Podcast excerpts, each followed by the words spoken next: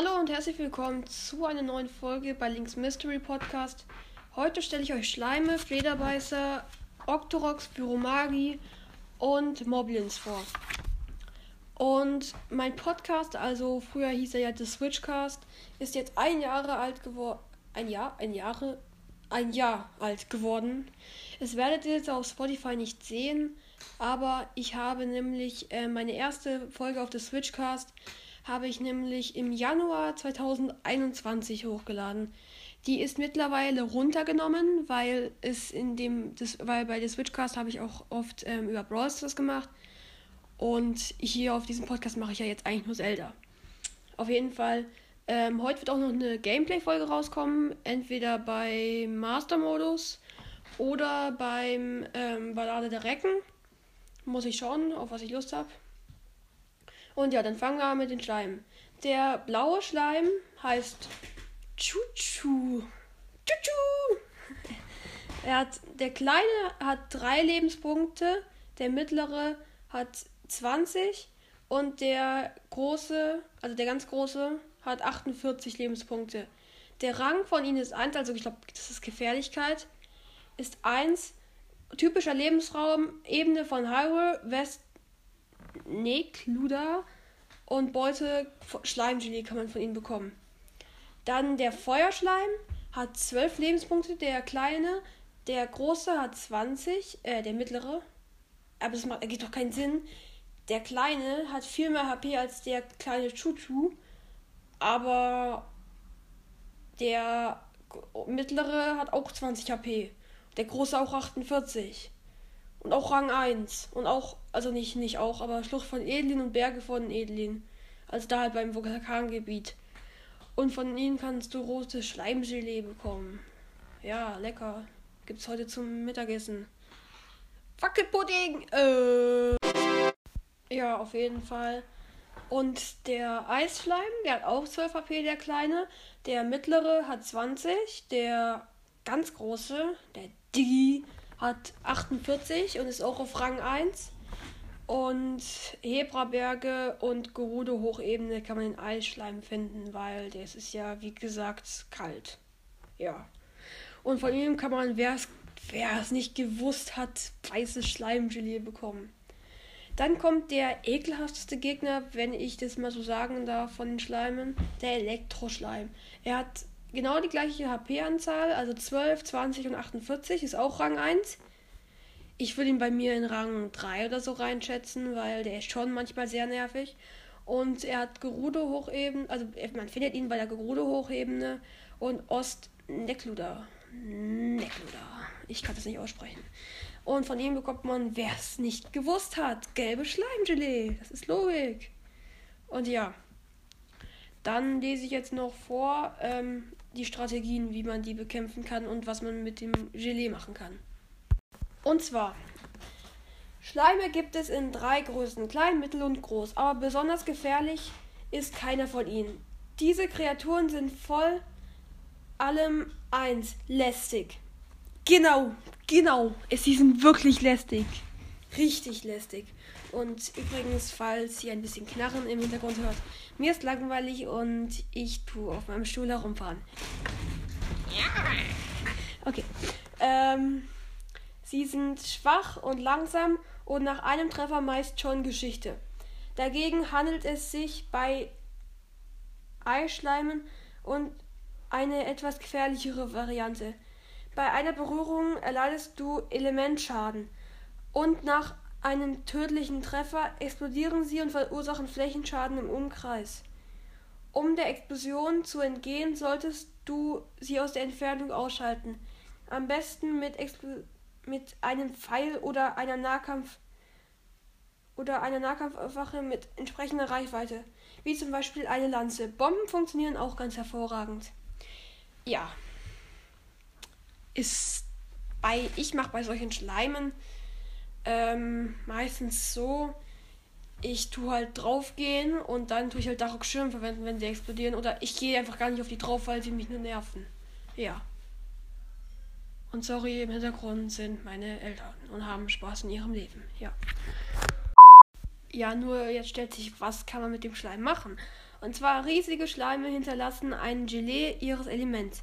Solche Schleimgelees sind recht nützlich, denn man kann damit die gleiche Explosion erzeugen wie ein Sch Elementschlamm bei seinem Ableben.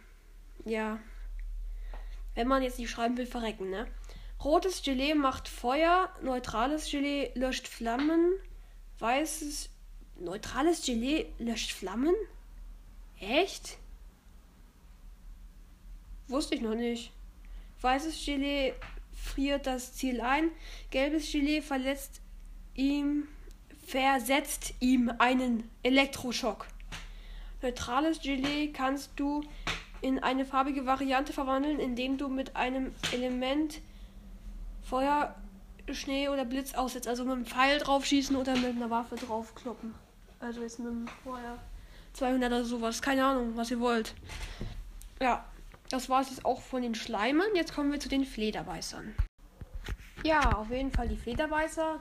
Der Name von dem normalen Flederbeißer ist Fledermeister.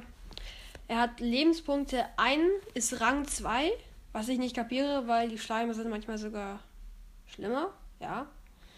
Ähm, und man kann typischer Lebensraum Ebene von Hyrule und Ost Nekluda.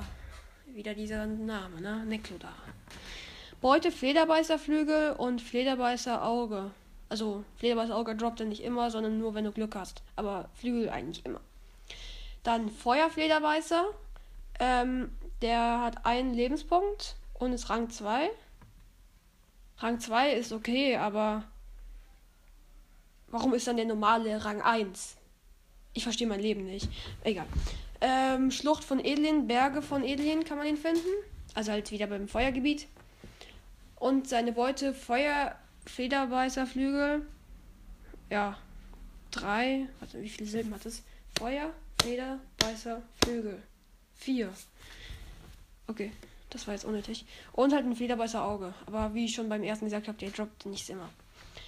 Das kann man auch bei allen bekommen. Das lese ich jetzt, glaube ich, nicht mehr vor. Oder ich lese es vor, aber ihr wisst, was ich damit meine.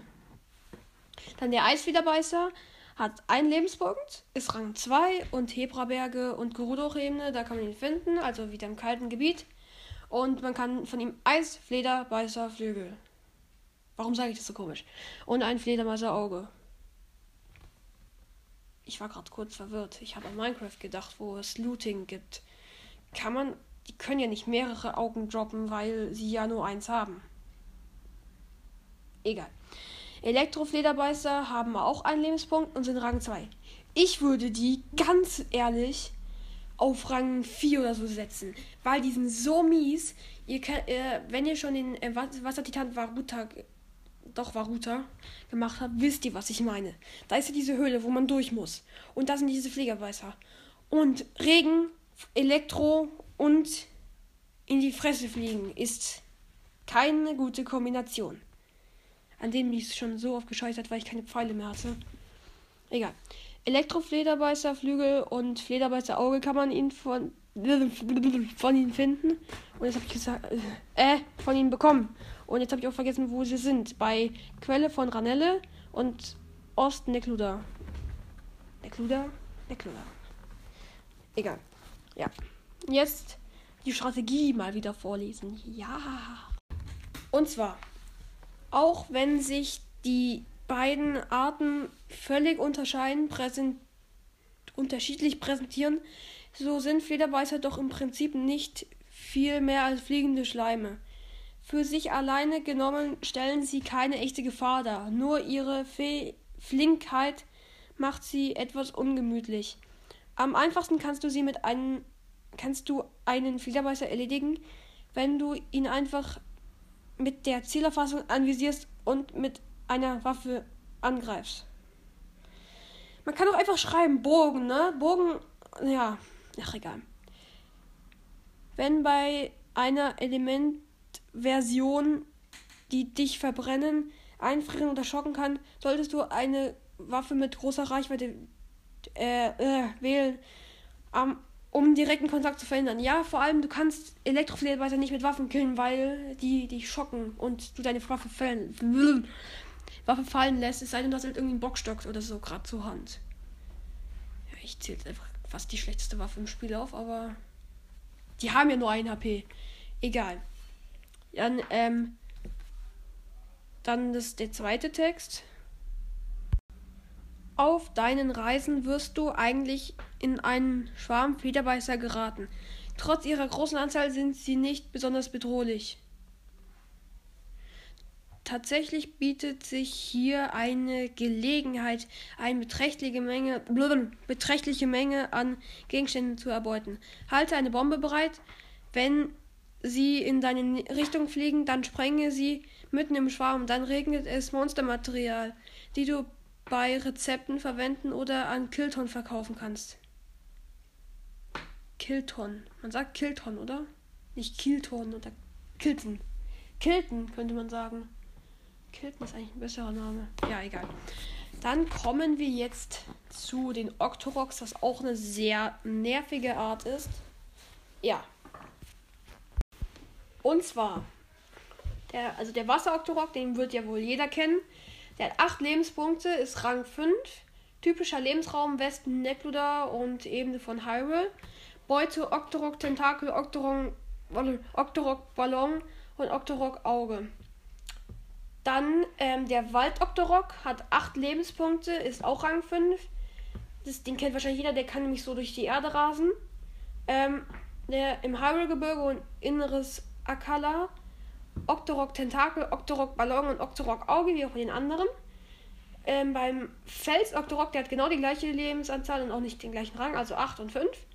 Ähm, Schlucht von Edelin und Gerudo Hochebene ähm, Octorok Tentakel, Octorok Ballon und Octorok Auge. Und der kann halt auch die spezielle Fähigkeit von ihm ist, du kannst damit Sachen entrosten. Zum Beispiel, ich habe mal einen rostigen Zweihänder in seinen, äh, also zu seinem Mund hingeschmissen, hat das aufgesaugt und hat mir einfach einen Königszweihänder zurückgespuckt. So, also da kannst du schon richtig gute Sachen kriegen. Egal. Der Schnee-Octorok hat auch 8 Lebenspunkte, ist auch Rang 5, Gerudo Hochebene und Taban Tabanta Grenzland kann man ihn finden. Er droppt halt auch Octorok Tentakel, Octorok Ballon und Octorok Auge. Und viele kennen ihn nicht. Das ist eine Fake-Schatztruhe. Das ist der Schatz-Octorok. Der hat eine Schatztruhe auf seinem Kopf drauf. Und die, das, das, du kannst den, die daran erkennen, dass die Schatztruhe nicht magnetisch ist. Aber halt eigentlich magnetisch sein müsste. Und zwar ähm, 8 von 5, ähm, also 8 8 Lebenspunkte und Rang 5. Ähm, Gerudo Hochebene und Gerudo Wüste kann man ihn finden.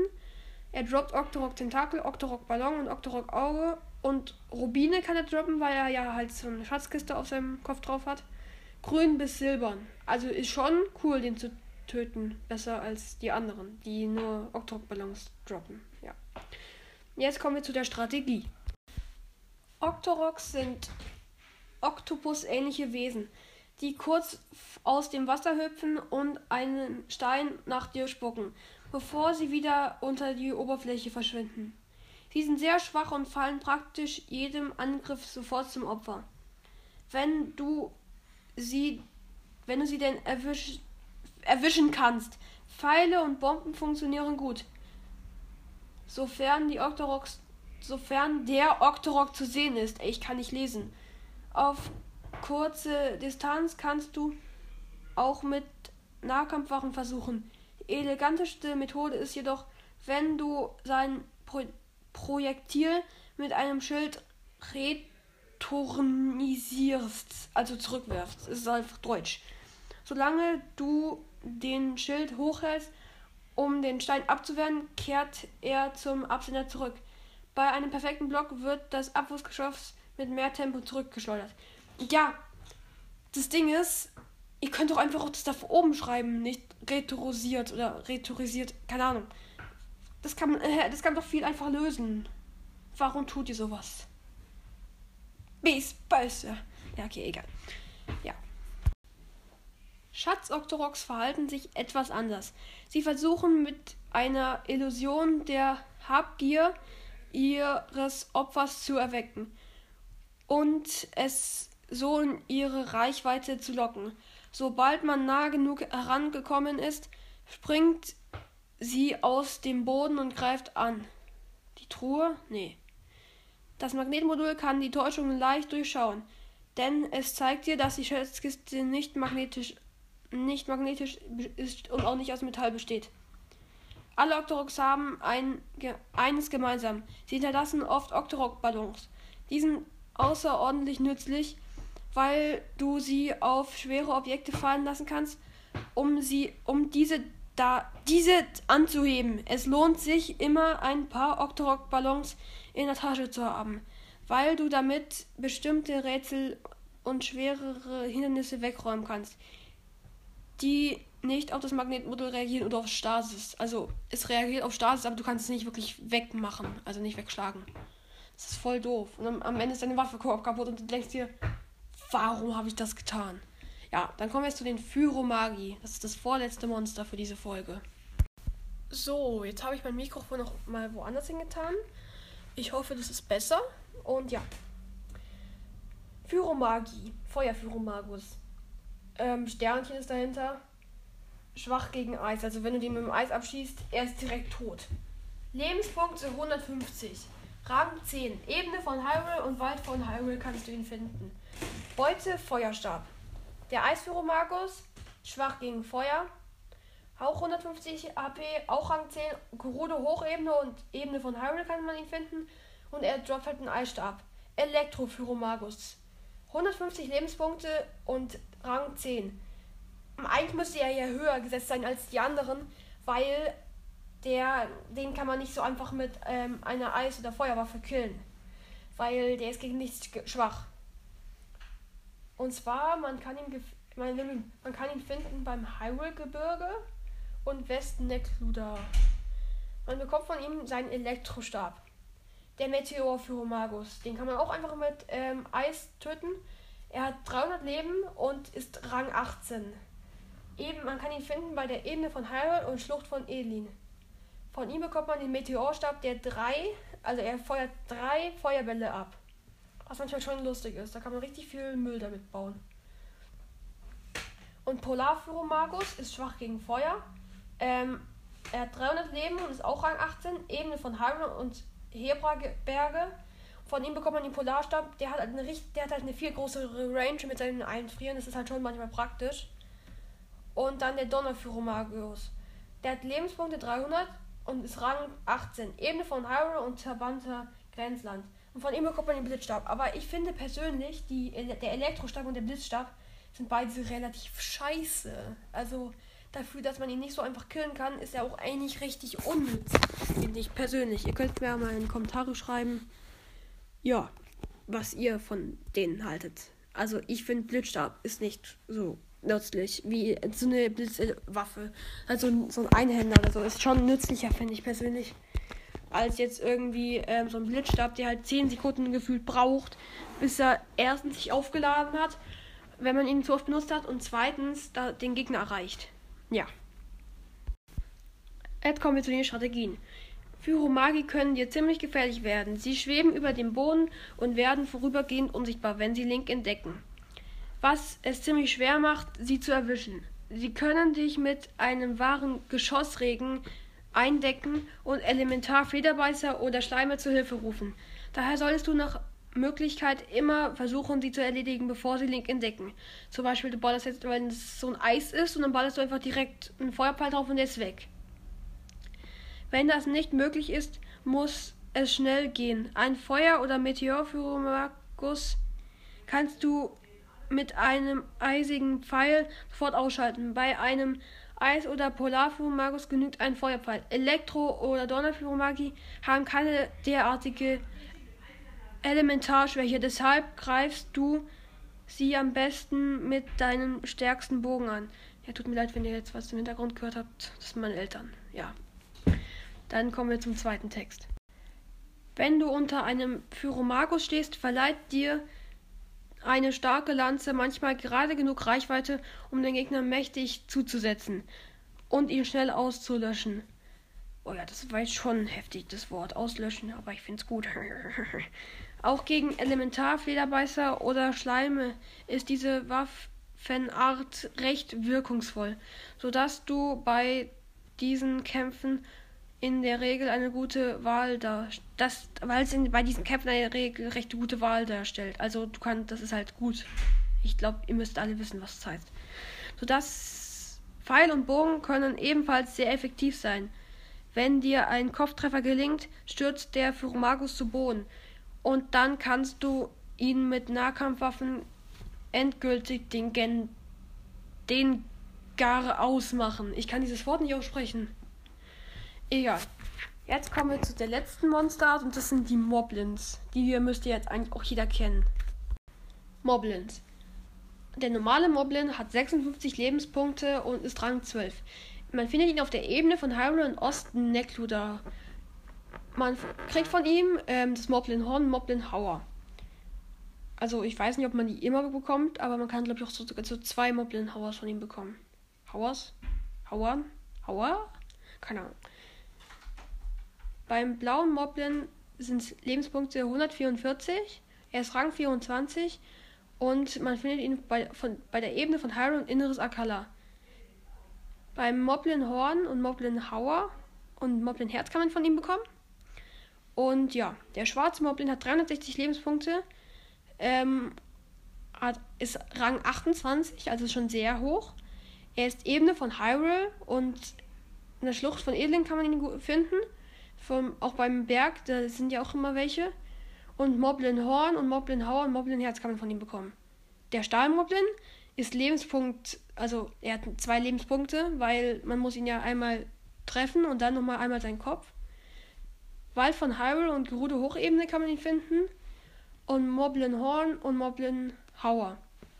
Der silberne Moblin, er hat 1080 Lebenspunkte und ähm, ist Rang 34, was ich ein bisschen wenig finde. Und äh, man findet ihn ganz Hyrule.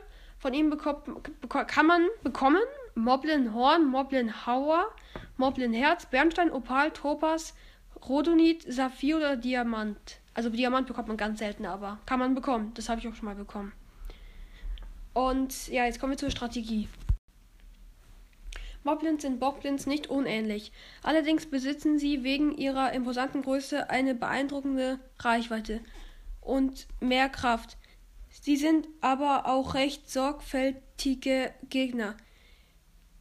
Sie die einfache Nahkampftechniken bevorzugen. Du solltest versuchen, ihren seitwärts gerichteten Schwingen im perfekten Moment mit Rückwärtssalto auszuweichen und den von oben herab führenden He Hieben mit Seitwärtssprungen zu entgehen, um dir kampfentscheidende Konterchancen zu eröffnen. Ja, das ist, dann kommt jetzt der zweite Text.